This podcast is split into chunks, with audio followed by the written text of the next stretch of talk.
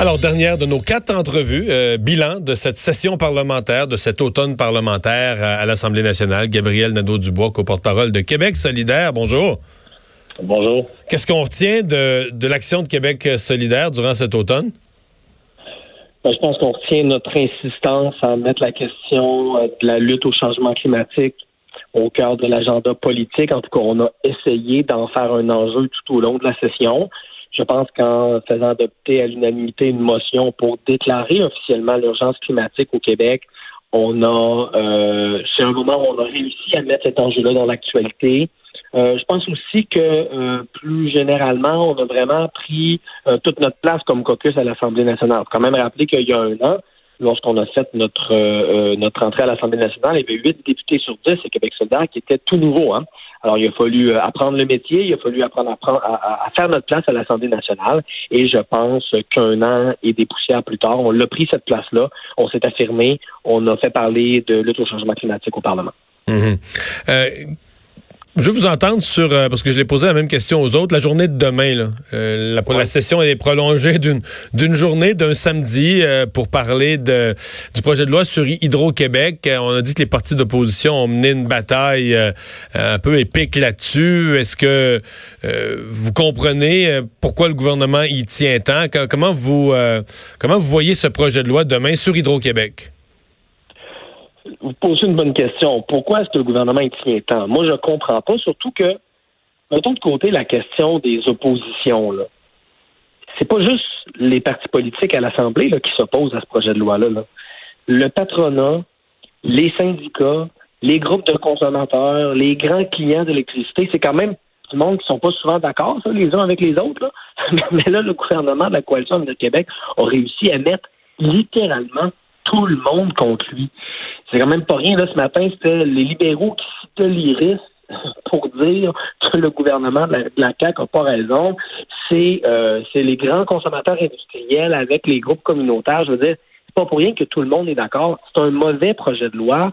C'est un projet de loi qui a été bricolé pour répondre à une promesse électorale. Puis au lieu de se rendre compte que ça marchait pas, on va enfoncer ce projet de loi-là dans la gorge de tout le monde demain, alors que, puis c'est le Journal de Montréal qui faisait le calcul de manière tout à fait indépendante ce matin, au final, ce projet de loi-là, oui, il va permettre d'envoyer un peu d'argent euh, en janvier, mais grosso modo, dans les prochaines années, ça va coûter plus cher au monde euh, au niveau de leur facture d'électricité. Donc, on va passer complètement à côté de l'objectif qui est soi-disant recherché. Hmm.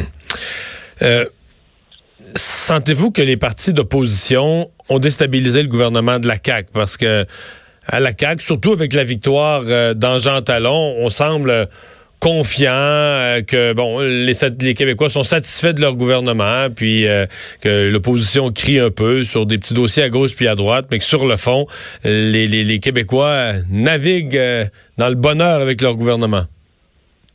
Je pense que en effet, Jean Talon, on l'a vu comme tout le monde, le résultat. Donc, c'est sûr que la CAQ a beau jeu de dire aujourd'hui, les gens sont derrière nous. J'en conviens, là, j'ai vu le, résultat dans Jean Talon. Par contre, je pense qu'il faut faire attention, puis le gouvernement devrait être très prudent de ne pas penser que cette, euh, cette lune de miel, qui en effet s'étire un peu plus longtemps, euh, veut, euh, leur donne le pouvoir de tout faire et d'être arrogant. Parce que ça, ça peut revenir vous hanter en politique. Et surtout quand on fait des réformes comme on a fait dans les derniers temps, là, sur les maternelles 4 ans, sur le projet de loi 34. C'est des réformes dont les effets négatifs, on les sentira pas tout de suite. Puis le projet de loi qu'on va adopter sous Bayon demain, c'est un bon exemple. À court terme, les gens vont dire Ah, la première année, les tarifs sont gelés. C'est une bonne affaire, ça. Fait que ça va peut-être marcher à court terme. Mais l'an prochain, dans deux ans, dans trois ans, quand les gens vont remarquer que les tarifs d'hydro augmentent plus que dans les dix dernières années, là, ça se peut que toute la popularité des derniers mois vienne hanter la CAQ. Hmm. Parce que là, on va ressentir sur le terrain les conséquences de ces projets de loi. Et c'est pour ça que son attitude cavalière au Parlement, où on euh, fait pas grand cas des propositions de l'opposition, pourrait revenir les hanter parce que toutes les brèches, toutes les qu'on aurait pu combler comme opposition, toutes les améliorations, toutes les bonifications qu'on aurait pu faire de leur projet de loi et qu'on ne fait pas, parce qu'on les adopte euh, euh, sous baillon, eh bien, c'est à ce moment-là que ça pourrait revenir hanter la CAQ. Hmm. Parlons de Québec solidaire. Vous m'avez dit tout à l'heure, on a su mettre le thème de, l'environnement, des changements climatiques à l'avant-scène. est-ce que je veux pas qu'on revienne sur tout le, la, pertinence du débat autour de l'habillement de Catherine Dorion. Ma question va être plus, est-ce qu'il y a dans votre caucus des tensions, c'est-à-dire des députés euh, qui ont travaillé fort, qui ont le sentiment d'avoir monté des bons dossiers et qui disent à Mme Dorion ou à vous et Manon, Manon, Massé comme chef du parti, là, il faut que ça arrête parce que nous, elle, nous vole toute la visibilité. Est-ce que ce sentiment-là existe dans votre caucus? On a des caucus toutes les semaines. On a eu l'occasion de parler souvent de ce qui s'est passé. Puis les gens, bien sûr, euh, comprennent pas pourquoi nos adversaires ont décidé de faire une fixation sur Catherine. Par exemple, pourquoi les libéraux sont allés jusqu'à déposer une plainte au commissaire à la déontologie. C'est sûr que quand on voit ça, il y a des... Mais je vais vous répondre, moi. Je, vais vous répondre parce que les femmes libérales nous ont parlé. Puis même certains qui, géraient le parti avaient sous-estimé. Les femmes étaient vraiment en colère. L'affaire de l'Halloween, l'idée de dire, ben moi je suis cool, mais les autres femmes qui s'habillent habituellement en tailleur, c'est toutes des nonounes. Ils étaient insultés. Là, et c'est pour ça que le Parti libéral est allé plus loin, parce que dans ses rangs, il y a des femmes qui étaient choquées. Ben, D'une part, ce serait bien que ces personnes-là s'expriment publiquement. Parce que là, ah, tout ça s'est dit derrière des portes closes, que les gens qui ont été heurtés le disent. Parce que là, on conviendrait avec moi que c'est bien beau chuchoter aux oreilles des journalistes, puis envoyer des lettres à commissaire en déontologie. S'ils veulent qu'on ait un débat, qu'on l'aide, puis qu'ils s'assument publiquement à Catherine, on peut y reprocher bien des choses, mais elle se cache pas. et elle est prête à débattre, euh, puis à débattre de ses gestes. Puis d'ailleurs, c'est une très mauvaise interprétation de son geste si des, femmes ont pensé que c'était pour les ridiculiser. Bien au contraire, c'était Catherine qui faisait de l'autodérision et qui disait, vous voyez, je suis capable un peu de, de, rire de moi et dire donc que je vais me déguiser en député modèle euh, pour l'Halloween hmm. parce que vous m'avez traité dans l'espace public de pas de classe puis de, de, de tout croche. c'était une manière pour elle de tourner ça en dérision. Bon, que, ces femmes-là aient eu cette interprétation-là, elles ont le droit. D'une part qu'elles le disent publiquement et de l'autre qu'elles viennent pas hmm. qu'on vienne pas du même souffle nous dire euh, que ça a été une priorité. Non, ça a été une priorité pour les adversaires qui ont décidé d'en faire tout un plat. Hmm.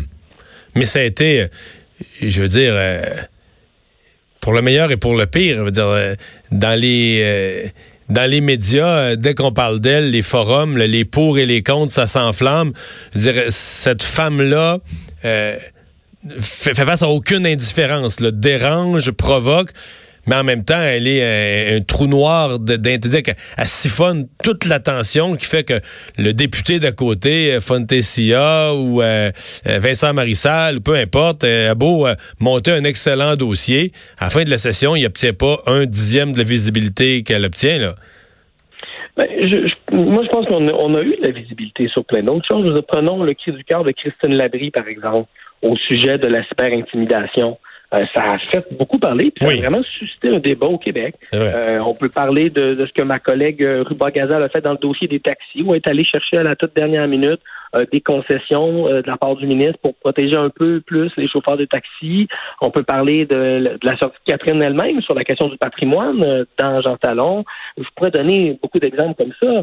je pense qu'on est capable de passer notre message, même si, en effet, certains adversaires préfèrent faire tout un plat de, sujets qui sont après tout euh, secondaires et frivoles. Gabriel Nadeau-Dubois, merci beaucoup d'avoir euh, été là. plaisir. Au revoir. Au revoir. Bilan de session avec le co-porte-parole de Québec solidaire. On va à la pause. On fait le tour de l'actualité internationale de la semaine dans un instant avec Normand Lester. Le retour de Mario Dumont.